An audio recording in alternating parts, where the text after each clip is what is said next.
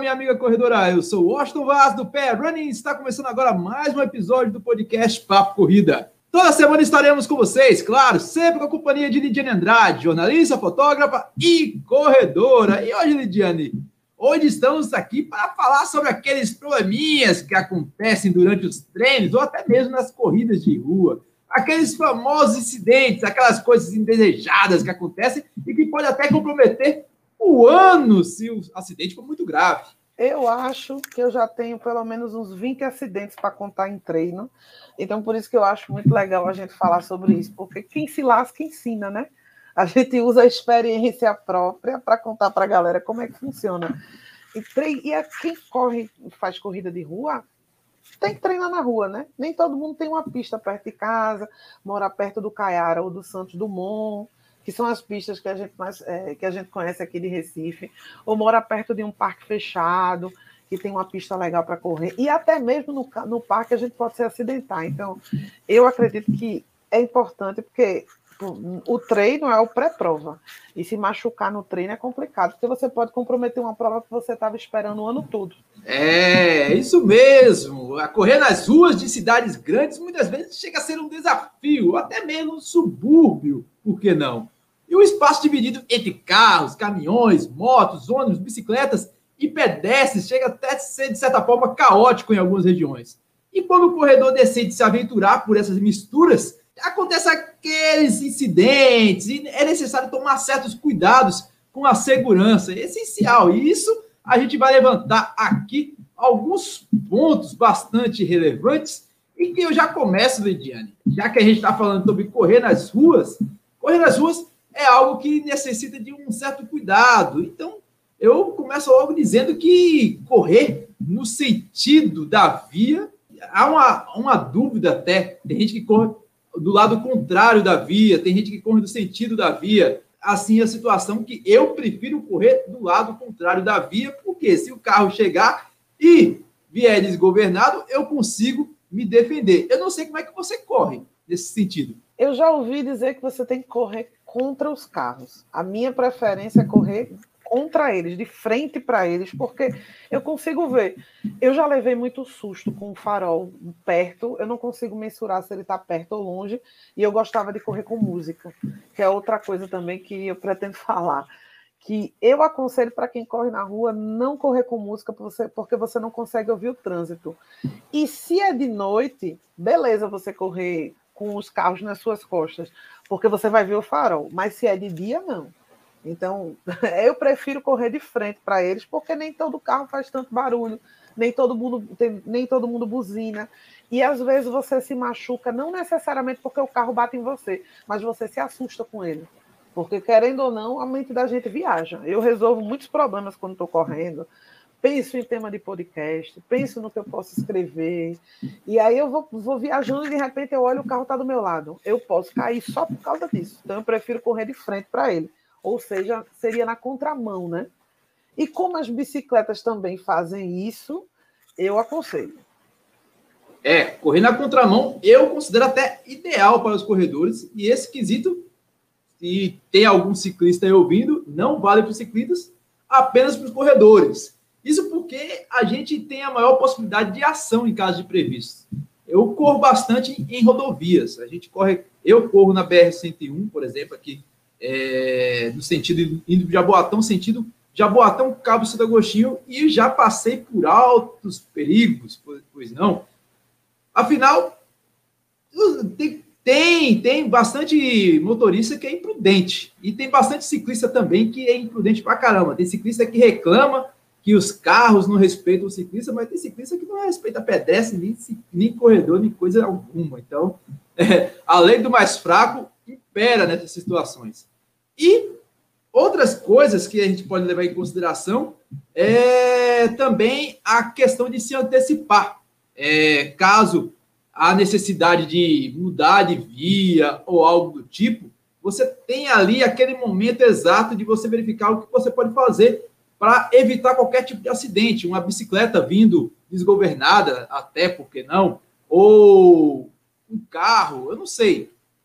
Eu acho que nesse sentido de correr contra o fluxo do trânsito é até melhor e até mais seguro.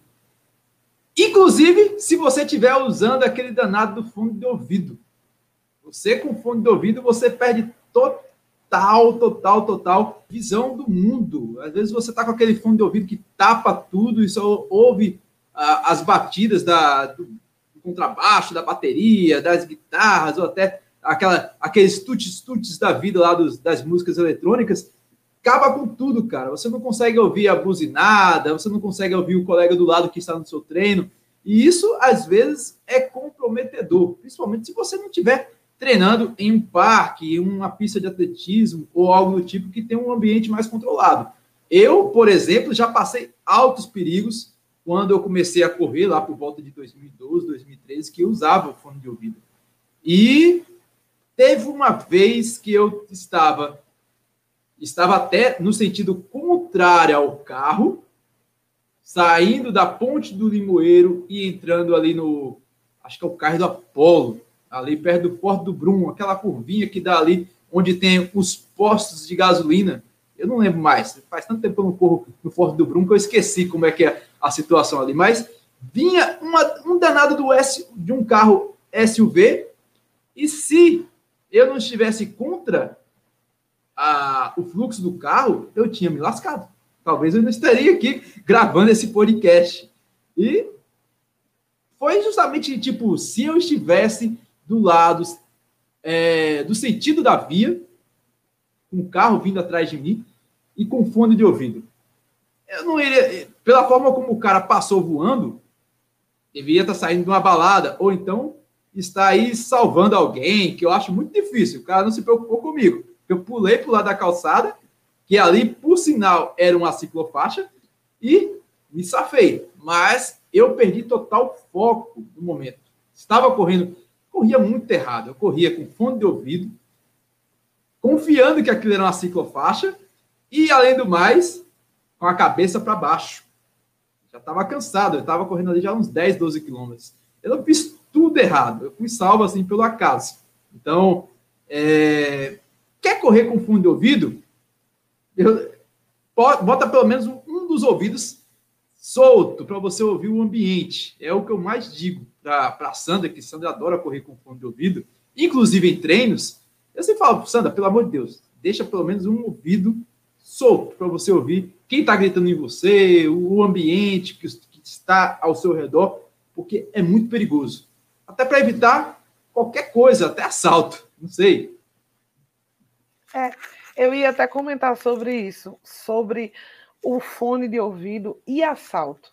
Se você corre na rua, você vai se assustar bastante e pode até correr o risco de ser agredido, ou o que aconteceu com um corredor em Recife, dele levar um tiro, porque aparentemente ele não entendeu o comando. É, o assaltante pediu o aparelho celular dele, mas por estar de fone de ouvido, ele não ouviu o que era e deu a entender que ele não queria dar, ele se negou a dar. Então, eu recomendo quem corre na rua, junto com os carros, a não usar fone de ouvido. Não, é um, eu é um, um hábito, uma educação. Eu só corria com música e aí meus fones de ouvido não são que nem os de Sandra, pequenininhos, é, grandes. Os meus são daqueles auricular, pequenininho. E as pessoas na rua não sabiam que eu estava com fone. Alguns buzinavam, outros sinalizavam e eu não via. Eu levei vários sustos com o carro e parei de correr antes de sofrer um acidente. Se você não tem costume, se você não está num parque, numa via fechada, é menos arriscado correr sem fone de ouvido ou correr com um fone que é independente, um em cada ouvido. É a forma mais fácil de você tirar um e continuar ouvindo o ambiente. Até se alguém te chamar, até se alguém sinalizar para você, você está escutando muito bem. Acho mais indicado. E uma das outras coisas que todo mundo faz. Eu acredito que quem está começando a correr sozinho na rua, que comece tentando com água, se você fazia isso sempre, principalmente se você migrou da esteira para a rua. Tente.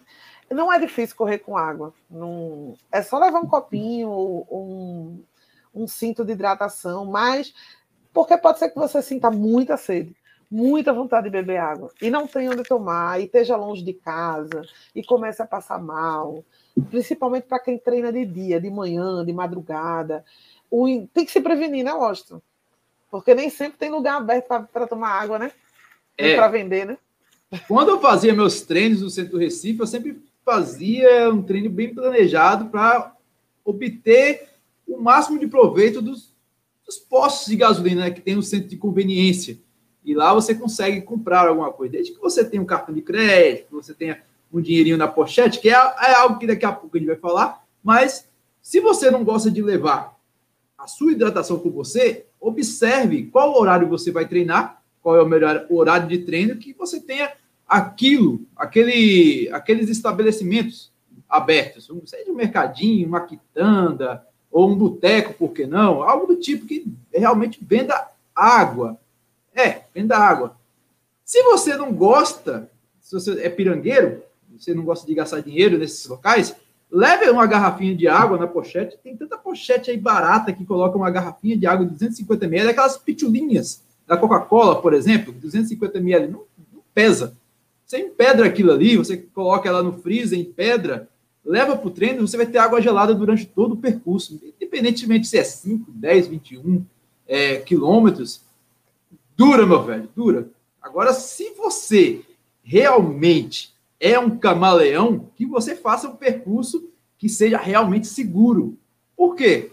Porque o seu corpo necessita de hidratação. Você precisa de água, você precisa repor ali aquela, aquele você está transpirando pra caramba, bicho. Você está ali correndo, independente se você está correndo de manhã, tarde ou noite, você está transpirando, você está perdendo líquido. Então é, é altamente importante que você beba pelo menos a quantidade que você necessita de água naquele percurso e se refresque. Entretanto, eu acho que o importante é que você beba água sempre, jovem gafanhoto, porque eu mesmo bebo água sempre. Isso é verdade. Eu que escuto muita gente dizer que não treina com água, não treino tomando água, não gosto de beber água. Eu hoje faço isso. Eu hoje faço isso. Porque eu é, me então. adaptei então. e eu treinei para isso. O percurso que eu faço é do trabalho para casa são 15 quilômetros. Hoje eu não levo água. Mas eu também reconheço que eu bebo muita água durante o dia.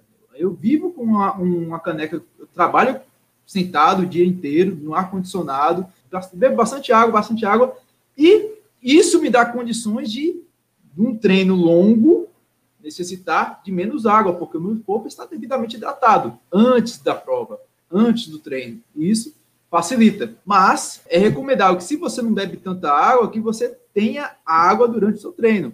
E isso, cara, isso é altamente recomendável porque acontece muitos acidentes durante o treino. Você pode sofrer uma parada ali muito séria. já vi, já vi acidentes falta de água, Cãibra. de, de cãibras, é, e até o corredor meio que tem uma espécie de desmaio lá, que eu, eu vi na Avenida Boa Viagem, um cara salvando o corredor, porque a língua dele estava bem enrolada, e isso, quando viu, era falta de hidratação. O cara não bebia água, estava ali correndo 8, 10 quilômetros e mal bebe água. É, tem truques que você vai aprendendo aos poucos. Agora, sai, porque você escutou o Austin dizer que treina 15 quilômetros sem água vai fazer igual também não.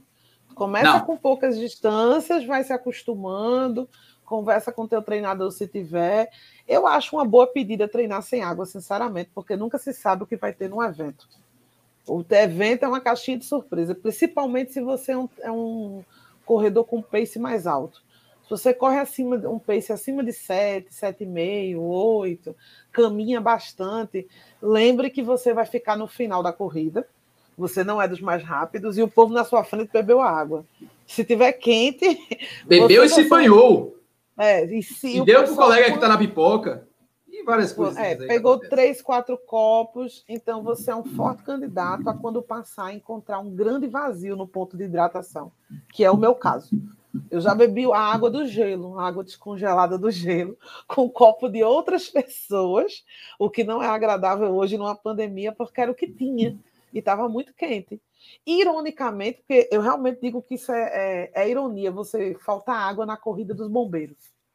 Você ser um dos últimos da, da corrida do batalhão dos bombeiros e faltou água, mas a culpa não é deles, a culpa é o, o, o quente, o, a, o calor e a pipoca. É uma combinação não agradável para quando o organizador faz a quantidade de água, ele mensura pela quantidade de atletas inscritos então, nem também mensura que você vai tomar um copo e usar três no corpo. Então, vai faltar no final. É interessante treinar sem água. Se conseguir se acostumar, para correr no Nordeste é, é, bem legal. É uma forma de se prevenir para qualquer problema. Para curtas distâncias, para longas não tem como. E aí já entra no outro ponto que a, que a gente pode falar que é correr com dinheiro. Tem gente que não concorda, tem gente que corre sem nada, mas eu acho interessante, porque nunca se sabe o que vai acontecer. Uma vez, é, eu, eu, meu marido, que não é o grande atleta do mundo, ele foi andar de bicicleta e se acidentou na bicicleta e teve que pedir ajuda a pessoas para voltar para casa, porque ele não tinha dinheiro. Ele não tinha como voltar. A bicicleta veio com outras pessoas em pedaços e ele veio de uma, pediu ajuda para pegar uma passagem de ônibus para chegar em casa. Então, acidentes acontecem. Isso eu não corro com nada. Eu, sinceramente, corro com duas notas de cinco reais dentro da meia. Porque até se eu for assaltada e levarem minha ponchete, minha bolsa de casa, eu ainda levo a chave, levo tudo, levo meus documentos. Mas eu ainda tenho dinheiro na meia, porque normalmente as pessoas, quando assaltam, levam o tênis. A meia vai ficar. E aí, eu tenho, na parte. É prevenção. Eu sou uma pessoa prevenida. Eu tenho que voltar para casa de alguma forma. Como eu vou voltar, eu não sei.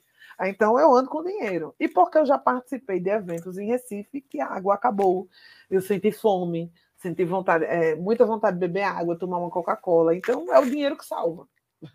Tem que ser. Cartão de crédito, às vezes, pode ser muito complicado de levar, dependendo do que tu tá levando. Mas uma nota de 5 reais tu consegue. Não precisa ser nem moeda, uma nota de 5, uma nota de 10, é o que tu consegue resolver no meio da rua, com qualquer pontinho de água que vem, que te vem num copo, a passar, que entre no valor da passagem de ônibus. Porque, querendo não, teu celular pode parar de funcionar também. Ele pode aquecer, esquentar, e tu não tem como pedir um Uber. Então, 5 reais é de ajuda, né? É, eu já passei por situações dessa aí. Eu sempre levo dinheiro e levo o celular, porque a maioria dos meus treinos eu faço aproveitando as 24 horas do dia para quando chegar do trabalho não ter preguiça de falar, eita, tô cansado, não vou treinar. Então eu já faço meu treino de casa para o trabalho, independentemente do que vai ser, vai ser. Então, me livro logo, logo cedo. Mas às vezes que eu vacilo esqueço ah, dinheiro, ou algumas vezes acontece. Acontece, é, é, algumas vezes. O ano tem 365 dias. Não é possível que eu sou tão perfeito assim que eu não vá vacilar em um desses dias, né? Tudo acontece. Então, é, eis que você quebra, você não está naquele, naquele ritmo que deveria estar. Na última, nessa, nesse, nesse período aí de, de treinos para a Maratona Internacional da cidade de João Pessoa, eu estava com a planilha para fazer 15 quilômetros e vou fazer 15 quilômetros. Eu disse, pô, esse é o treino que eu faço sem, sem maratona, sem nada. Saio de casa, vou, vou para o trabalho dá 15. Se eu quiser fazer algo mais, eu dou uma voltinha ali pela BR, faço 16, faço 17, faço a, a gracinha que dá lá, o que está na planilha estipulado. E eu disse, vai ser fácil. Só que o corpo estava cansado. Afinal, eu já tinha vindo de acho que tinha vindo de 21 quilômetros em Cabedelo. Antes de Cabedelo, eu tinha feito 32, 30. Eu estava naquela, naquele ápice ali de, de chegar no auge dos treinos, da maior distância possível, para depois descer o ritmo e chegar é, tinindo na maratona. Eu estava ali, só que o corpo estava cansado. Tinha vindo de 21 no domingo, tinha vindo de um treino muito longo na quinta-feira, e eu pensei, vai dar para fazer, mas não consegui, eu fiz só seis. E para chegar no trabalho eu precisava pelo menos trotar. Trotar, trotar, trotar, trotar, para chegar no ponto onde é que tinha transporte público. Eis que eu só tinha dois contos na carteira e a passagem era três.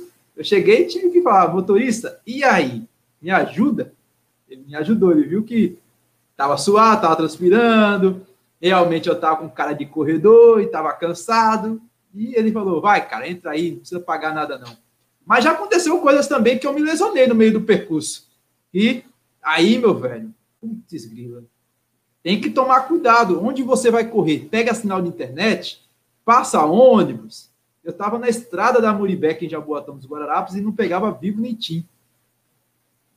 A sorte é que passava ônibus, a sorte é que passava ônibus. E eu tinha me lesionado. Eu tinha eu tinha, não, na verdade eu não tinha me lesionado, mas fiquei com medo de continuar correndo porque era um longo. Eu é, resbalei o pé e ele deu aquela torcida, como se diz, vai torcer, mas não torceu. Se, fosse uma pessoa mais sedentária, que não fizesse academia, não fizesse fortalecimento do membro inferior, talvez naquela contração que deu rápida, torcia o tornozelo ali e tchau pro louro. Ia ficar mancando até chegar em casa. Tu falou aí do celular, de internet. Pode me chamar de antiga mesmo, eu tô beirando aos 40, então eu assumo que colocar minha vida toda no meio da rua com dependência de um celular não faz parte de mim, não. Isso aí é Mas tudo hoje, tudo hoje está no celular. Se você vai então, pedir um transporte, você vai pedir como um Uber pelo orelhão? Orelhão não existe então, mais. Orelhão, você, se você não tem celular, você vai ligar para quem no orelhão? Não existe mais orelhão inteiro na cidade. Então, meu costume é outro. Por exemplo, se eu estou na rua, eu penso que e se acontecer de eu perder, de, eu, de, de, meu carro ser roubado enquanto eu estou dirigindo? Eu tenho, eu deixo sempre 50 reais na geladeira preso, ou 50 reais em casa eternamente. E não é o dinheiro do gás. Tem gente que sempre diz que tem que deixar 100 reais separado, porque o gás é uma coisa que pode acabar a qualquer momento. Esses são os meus 50 reais que são para a vida, não empresto, tá, Washington? É para eu voltar para casa de táxi. Porque ainda existe uma coisa chamada táxi. Se eu for roubada por completo, se eu perder tudo por completo, eu posso entrar num táxi. E isso aconteceu com meu marido, tá? Porque ele tem umas, uns momentos Washington de viver que são engraçados. Ele foi para fisioterapia, desceu por um elevador sem a chave do carro, sem a carteira, sem nada. E depois, ele, enquanto ele subia para buscar as coisas no consultório, a, a fisioterapeuta desceu pelo outro elevador e foi embora e fechou tudo. E ele ficou sem telefone, sem nada na rua, e a única coisa que ele podia fazer na vida foi, pra, foi subir num táxi para casa, porque a casa ele sabia onde ele morava. Por quê? As pessoas são tão presas à tecnologia que ele não sabia o meu número de celular de cabeça. Ele tinha um porteiro que podia emprestar o celular e fazer, eu ligo para quem? E para eu levar a chave reserva do carro, e, o, e ele não sei o número de casa. Ele não sabia o número fixo, nem sabia o número de celular, porque está na memória do celular então a gente tem a tendência a não decorar mais o número de ninguém. De fato, eu viajo com o Austin e não sei o número dele de cabeça. Se eu perder meu celular, não tenho como ligar. É uma coisa que eu deveria já ter decorado. Eu, quando viajo com vocês, caso você não saiba, dentro da minha carteira tem um papel com o número de vocês. Caso eu perca meu celular ele pare de funcionar, eu tenho como pedir a alguém um aparelho e ligar. Já que hoje todo mundo tem bônus né, de de celular e ninguém mais faz questão de emprestar. Se você pedir uma pessoa, posso fazer uma ligação, ela deixa? Então você tem que ter pelo menos o um número num papel para poder ligar, que ninguém decora mais nada na vida. E tem que ser prevenido. Você tem que pensar, eu não coloco minha vida inteira baseado num celular num GPS, não. Eu tenho, pelo menos, se eu vou viajar, eu anoto num papel o endereço que eu estou indo, porque caso tudo se perca, eu, caso os três telefones dentro de um carro parem de funcionar, então, todos os três estejam descarregados, eu ainda vou ter como chegar no lugar que eu quero ir, tá? Eu penso assim, né? pode ser que eu esteja errada, mas é. eu, eu, me submeto, querendo ou não, eu me submeto a muitos riscos correndo, não, por, não só por ser mulher. Existe o risco eminente de, de, de eu estar correndo só e, e de repente não voltar para casa. Existe o risco de eu ser assaltada com tudo e quem levar minha bolsa, por exemplo, de equipamento fotográfico, vai levar minha chave do, de casa, vai levar meus documentos, vai levar meu aparelho celular. Então, como é que eu vou voltar? Tem que ter dinheiro em casa esperando para tu pegar um táxi para pagar, né? tem, que, tem que pensar, querendo ou não. Se bem que, que hoje com Pix, né? Hoje com Pix tudo se resolve. Se você tiver alguma forma de mandar o Pix de casa. É. Se levar teu celular. Se resolve. né? É, mas ainda né? acho, eu ainda acho que numa situação ainda é necessário o aparelho do celular. Porque tá, se você não tiver o celular, beleza. Isso aí é a solução de contorno da solução de contorno. É a solução Sim. raiz, digamos assim. Ah, é a solução nada... do tipo, eu vou chegar em casa. Esse, digamos assim, é o plano C. Mas digamos que se você tiver em, sei lá, você está no centro do Recife, aí você foi correr num ambiente é, sei lá, BR, lá, BR, na BR da vida, e não passa táxi, não tem orelhão. Você precisa ter um celular para ou ligar para alguém ou pedir um teletaxi ou pedir um Uber 99. E que aí vai para o meu próximo ponto. Se você vai correr na rua, rua mesmo, estude para onde você vai. Saiba para onde você está indo. Quando eu comecei a correr na rua sozinha, que eu saí da, estre... da esteira para correr só, sem grupo, sem amigo, para ficar mais independente, porque cria uma certa dependência correr só com os amigos. Você acaba indo uma tendência do auto boicote. Se meus amigos não vão, eu também não vou. Se não vai ter treino hoje da equipe, eu também não vou treinar. Então, eu queria essa independência para mim, porque, querendo ou não, a gente nasceu só, a corrida de rua é só, e você nem sempre seu amigo vai se inscrever na prova que você quer. Então, você, quer dizer que você só vai correr se ele for. Então, eu comecei a correr só, e comecei com primeiro a entender para onde eu ia. Acho a, é a ideia de CH, né, que a gente já trouxe aqui sobre planilha mental. Ele dá uma ideia de onde ele quer ir. E por, quando eu comecei, tipo, eu quero 5 quilômetros, eu vou fazer dois e meio passando pela minha casa e depois eu faço dois e meio para o outro lado. Porque se eu cansar nesses dois e meio, não rolar para mim, eu estou perto de casa. Eu não vou, tipo, é, Olinda Jaqueira, da, na, de onde eu moro, dá 12 quilômetros. Eu não vou e digo, eita, nem dá para voltar, ó, cansei. Agora lascou. Não tenho ônibus direto para minha casa. Como é que eu faço? Não tenho dinheiro. Às vezes eu só descubro que não dá na metade, quando eu já passei de sete eu recomendo estudar para onde você está indo. Se você vai para uma BR e não tem táxi, não tem, ou você vai com a passagem de ônibus, ou você vai com o plano B. Eu já fui o plano B pela localização da minha casa de muita gente. Já fui plano B de CH, já fui plano B de, de, de amigos meus que dizem: Ó, oh, deu errado aqui, eu preciso ir no banheiro. Tu tá em casa? Acontece de uma parada estratégica. Tu vai para um, um lugar que não tem banheiro. Eu fazia longão de Olinda para o Marco Zero, passando pelo Pina. Eu já tive muito amigo meu acelerando para chegar no Marco Zero, porque é o único lugar que tem banheiro público. Aberto às seis e meia da manhã. A gente dá uma aceleradinha para dar tempo de chegar. Se você sabe que você não está tão bem, que tal encurtar por, um, por perto de casa mesmo? Eu acho que hoje. Tô... Assim, a gente, a gente sabe que quando dá dor de barriga, dá. Vai dar em qualquer canto, em qualquer lugar. Não é à toa que banheiro de prova é tão sujo. Não, não é de sacanagem que o povo deixa para ir no banheiro, não. É porque a vontade dá.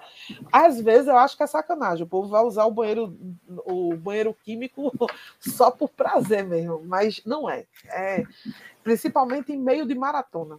Quando tem. O Washington vai ver agora, quando for para o Rio, que é o meio, os banheiros do meio da, da maratona. Tem vários. Se quiser dar uma espiadinha para tu ver. Deus tá me livre. Já basta ter visto da Maurício Nassau. não preciso ver cocô de carioca, não. É o, ban... o banheiro do meio da maratona, aquele que está na voltinha do negócio, é, é a... uma dor no coração. Então, mas isso pode acontecer em qualquer lugar. Pode acontecer na rua. Então, eu comecei assim. Fazia dois quilômetros para um lado, passava pela minha casa, às vezes bebia uma água, ia no banheiro, até eu me acostumar com a independência total, com o fato de que eu não vou passar por casa. Vou começar num lugar e terminar no outro, ou eu consigo ir ao marco zero e voltar. Eu sou fraca hoje, mas eu já fui uma corredora boazinha, tá? De fazer longão de 25, 30, mas isso envolve planejamento, porque senão pode dar muito errado. A última coisa que um, que um corredor quer na vida é ter que subir no ônibus cagado.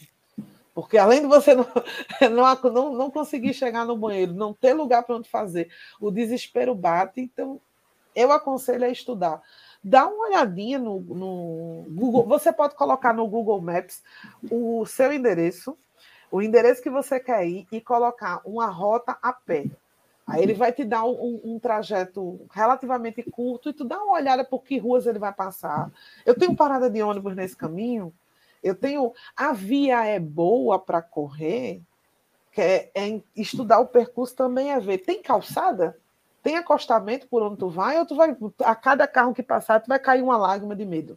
Né? Porque é assustador correr em certos lugares.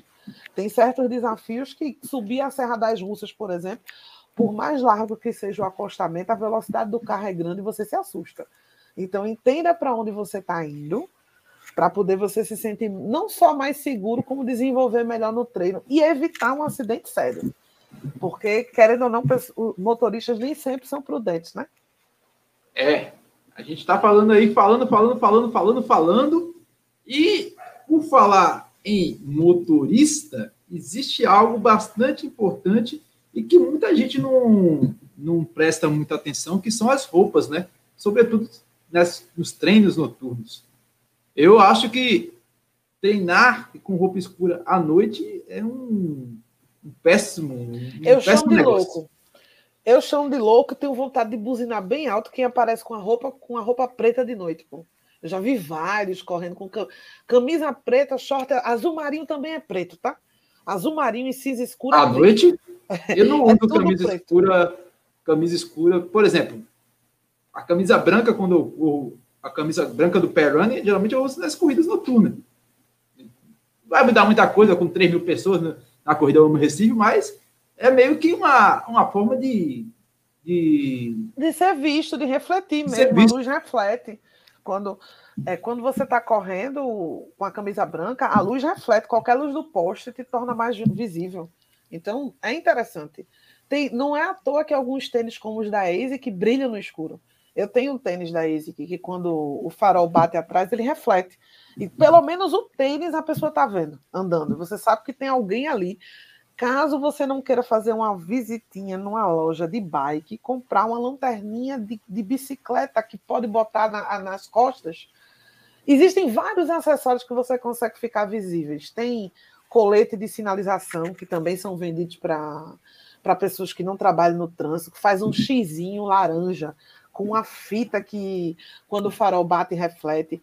Eu tenho uma lanterna que eu acho arretada, que na verdade é de bicicleta, e eu coloco na parte de trás do tênis para piscar, ou eu coloco na viseira.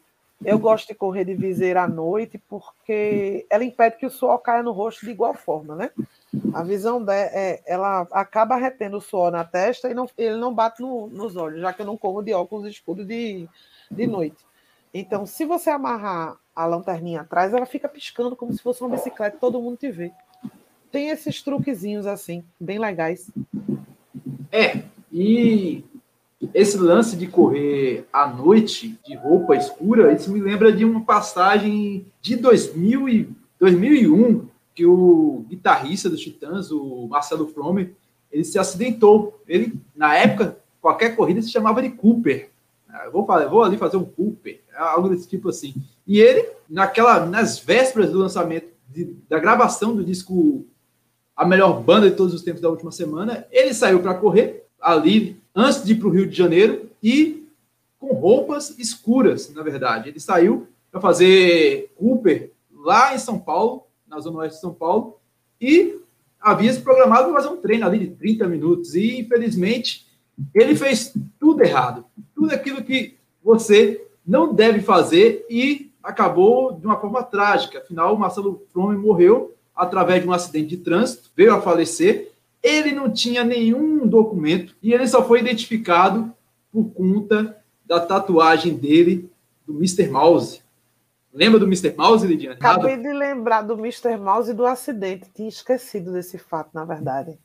Foi. É, foi no final da tarde. Exatamente. Acho, eu lembro muito bem assim porque eu sou fã dos Titãs, eu tenho quase a discografia toda completa. E o acidente dele foi ali por volta das 18h30. 18h30 em São Paulo já está escuro, já está muito escuro. Na época, em 2001, o Marcelo foi fazer isso e fez tudo errado. Ele estava sem documento. É, naquela época não existia essa facilidade de ter celular no bolso, não tinha como saber. Ele não foi resgatado, o cara não parou para fazer os, o socorro dele, alguém deve ter feito o socorro dele. A banda estava atrás do cara, a banda estava para viajar para o Rio de Janeiro, e como é que como é que vai entrar em contato com o cara que o cara desaparece e, e de repente só reconhece o cara por conta de uma tatuagem? E eu não tenho tatuagem, como é que a turma ia reconhecer? Pelo tamanho da cabeça? Não sei. Mas fazer, ai, ai. tem que tomar cuidado. Ver, ver, por exemplo, de uma personalidade conhecido Marcelo Fromer, foi um algo, uma fatalidade enorme que até hoje repercute e que poderia ser, de certa forma, minimizada. Se ele não fosse treinar, ou se ele fosse treinar de forma adequada, ou se ele fosse pegasse o carro dele e fosse para o Ibirapuera ou qualquer outro parque ali, perdeu sua vida por conta de um acidente num treino, que é o que a gente é, mais ama, que é uma corrida. É, é o problema de, acredito que seja o que aconteceu com ele, como outros corredores, é por gostar muito da pista. Porque a pista é plana, dá dor no quadril também, pode, pode gerar inflama, inflamação correr em calçada ou na beirada da pista, que é o mais seguro, mas ela é inclinada, né? Naturalmente a gente tem um, um, uma inclinação nas laterais, então, além das pedrinhas, dos, do o tipo de calçamento dos bairros residenciais, então o corredor gosta do asfalto, gosta da pista. Mas eu costumo pensar que nem, o que não, nem sempre é seguro é melhor não fazer. Eu, por exemplo, evito correr na chuva, porque ela acaba tirando a minha visibilidade. Eu não consigo ver todos os desníveis, buracos e, calça, e problemas no calçamento. Eu não consigo ver se uma boca de lobo está aberta, porque a chuva envolve outras preocupações. Se você for correr na chuva de dia, por exemplo, meu óculos embaça, eu, eu não gosto de correr sem óculos escuros de dia, então eu não consigo ver direito se tem um buraco ou não. Então é difícil. Eu a preferência seria para evitar acidente correr na calçada, mas a gente sabe que não está no melhor calçamento do mundo, que não estamos no estado que cuida é, melhor das vias. Eu já levei queda no Parque 13 de Maio, que é um parque, a pista de Cooper tem, é, tem desníveis e buracos. Quem dirá você correr, correr numa calçada de bairro residencial? Elas são, e cada um faz do seu jeito, na verdade. Eu lembro de uma, uma vez que eu fui correr com a calçada de um bairro, acho que foi de Maranguape isso. Isso foi perto da casa de Rafa ainda, que a calçada era feita de cerâmica, cerâmica de azulejo, pô. A calçada tinha pedaços de azulejo na chuva. E isso, para mim, foi a maior sacanagem do mundo. Você colocar azulejo num piso. E quando eu fui correr, eu caí. Então, e também não tem como saber que piso era aquele até você cair nele e escorregar. De vendo na velocidade, você não tem como ver. Então, Infelizmente, não temos o melhor. O ideal seria dizer, ó, para evitar acidente, para evitar levar topada em olho de gato, que é aquelas luzezinhas que são que ficam para dividir as pistas, que na verdade ela não é para você, ela é para o motorista. Que ela é feita para ser alta mesmo, ela é feita para iluminar e que todo mundo já levou uma topada naquele negócio uma vez na vida. Sandra na corrida. Distraiu, Sandra né? na corrida, Sandra na corrida de, de Xangrande perdeu a prova ali, né? E dói, viu? Isso Dependendo da velocidade, dói pra caramba aquilo ali. Mas é, o ideal seria correr na calçada para evitar esse tipo de coisa. Só que ir para a calçada, às vezes, cada um que faça uma coisa. A gente não tem uma calçada uniforme na, nos bairros. Cada um que bota uma rampa nem sempre dá para ver fácil que aquilo é uma rampa para uma garagem, nem sempre dá para ver que é uma descida, que muda, é, as alturas mudam. Então, tenta pelo menos correr no máximo do acostamento possível na beiradinha, no meio da pista que é fogo. Eu vejo muito corredor indo para o meio da pista para tentar pegar o melhor do, do asfalto, mas ali a chance de você se distrair por um segundo e alguém bater é muito grande. Ó, eu tenho uma é. lista de acidente de coisa que já aconteceu comigo em calçada, por não querer correr na via. Hoje eu escolho o horário de treino de acordo com o, o melhor horário das ruas que eu vou passar. No, se é muito, eu fujo de, do começo da manhã, entre 7 e 8 horas, porque o fluxo é intenso tanto de, de Kombi, de condução escolar, de ônibus. Eu prefiro correr mais tarde, no sol mais, mais quente, nove e meia, dez horas, porque eu não pego um fluxo tão intenso, ao invés de correr nos horários de pico. Eu pego as ruas mais residenciais possíveis, que o fluxo de carros é, é, é menor, e para tentar correr na pista, para não levar baque na calçada. Eu já caí em boca de lobo, eu já chutei olho de gato, eu já peguei desnível de, de garagem e caí de cara no chão, já, já fiz de tudo. Porque eu realmente sou uma pessoa distraída, então é importante você se autoavaliar também. Se eu sou uma pessoa meio lerda, tipo Lidiane, eu não olho para nada, eu só olho para frente e vou ouvindo minha música. E às vezes não tem nem música no fone de ouvido, eu vou cantando com a minha cabeça. Eu vou ouvindo uma música mental, eu não estou prestando atenção em nada. Então, procura um lugar mais seguro, né? É, eu acho que tem, tem que tomar certas cautelas e bastante, sobretudo no trânsito, viu? Você falou aí em escolher os horários e deve justamente, além de escolher os horários, se você for escolher um horário bom ou ruim, eu acho que o maior, o maior cuidado que se deve ter em ambientes urbanos é o respeito às, à legislação de trânsito. Tem gente que quer correr e acha que o corredor é o dono daquilo ali, é uma pista de Cooper. Tem que respeitar o semáforo, pô. Tem que respeitar a via. Se você quer fazer um treino para bater RP ou, ou, baixar tempo, dar tiro, escolhe outra via que, que não tenha semáforo, por exemplo. Sei. Ou vai para um lugar fechado. Um lugar é? fechado. Respeitar a sinalização de trânsito é, além de tudo, respeitar a sua própria vida e evitar que outras pessoas sofram um acidente. Às vezes você está ali passando aí, está passando um carro, está passando uma moto, está passando uma bicicleta, você choca com um daqueles ali, vê o problema que vai dar. Eu concordo. E acho que, acima de tudo isso que a gente falou, para tomar cuidado é, res... é o que a gente sempre falou aqui. Respeite seu limite antes de correr na rua. Não invente de fazer uma coisa que você nunca fez antes, sem tomar todos os cuidados acima. Não vou, vou, pra, vou sair de Olinda para Jaboatão e fazer 30 quilômetros sozinho, sem dinheiro, nunca fiz, não sei se eu consigo, vou no horário que não tem ninguém acordado para me ajudar, vou, vou, vou com o telefone com 10% de bateria, se der para chegar, chegou, né?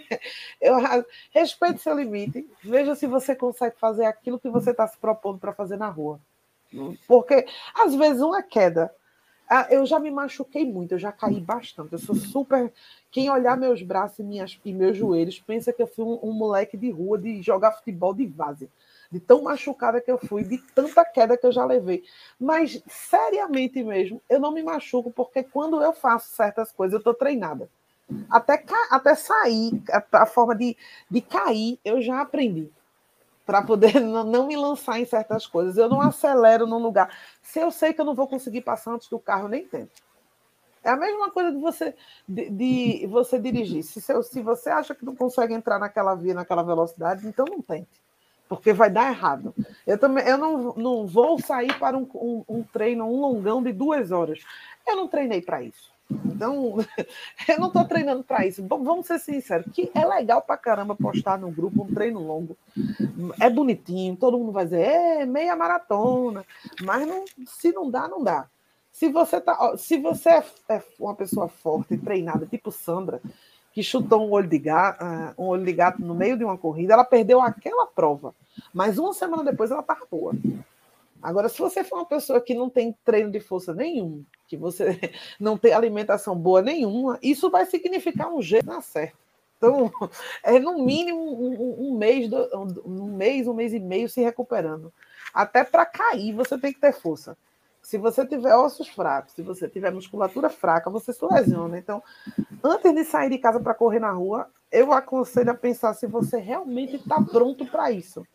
Se você realmente botou atenção, se preparou para ver se vai dar certo. Se não, volta para a esteira por um tempo. Se acostuma, malha mais um pouco para depois sair, porque senão vai dar super errado. E, e, no geral, as pessoas culpam a corrida. Eu conheço muita gente que diz que ah, a corrida é horrível. Não, não, foi cansativo demais. Cansativo para você, porque eu acho correr na esteira cansativo para caramba. Para mim fazer. Cinco quilômetros na esteira não anda, não, pô. Você assiste um filme inteiro no celular e, e não chegou nos 5 quilômetros. É, é, horrível. Você vai olhando o contador e fez, eita, passou meia hora, um quilômetro. É incrível isso. Agora, na rua, é de boa. Você volta feliz, de repente, olha o relógio e faz, eita, 4 quilômetros já. Mas se você tiver treino, se você for atencioso o suficiente, tudo para tudo na vida exige preparo. É isso aí, meu velho. E você, já passou por alguma presepada dessa? Já sofreu com algum acidente de trânsito? Já sofreu com algum incidente durante o treino? Deu aquela vontade daquela barrigada, ou então perdeu alguma coisa, se machucou? Não sei. Conta aí pra gente, envia aí a mensagem no Instagram, ou então comenta lá no, no post lá no Pernambuco Running, não sei. Conta aí pra gente que é muito legal e dê as dicas aí para novos episódios. É ou não é, Lidiane? É, e aproveita sugere pra gente o ao vivo que a gente tá tentando descobrir ainda. É, ainda vai baixar o santo. É ainda quarta-feira e semana que vem tem ao vivo, diretamente no youtube.com/barra sempre com convidados bacanas, sensacionais. Você já sabe, Papo Corrida está disponível em todos os aplicativos agregadores de podcasts para Android e iOS. Tem lá no Deezer, Spotify, Google Podcast, Apple Podcast, Resto, Amazon Music, se bobear, até na radiola da sua avó. E a gente vai ficando por aqui. Um beijo, um abraço e até mais. Tchau, fiquem com Deus.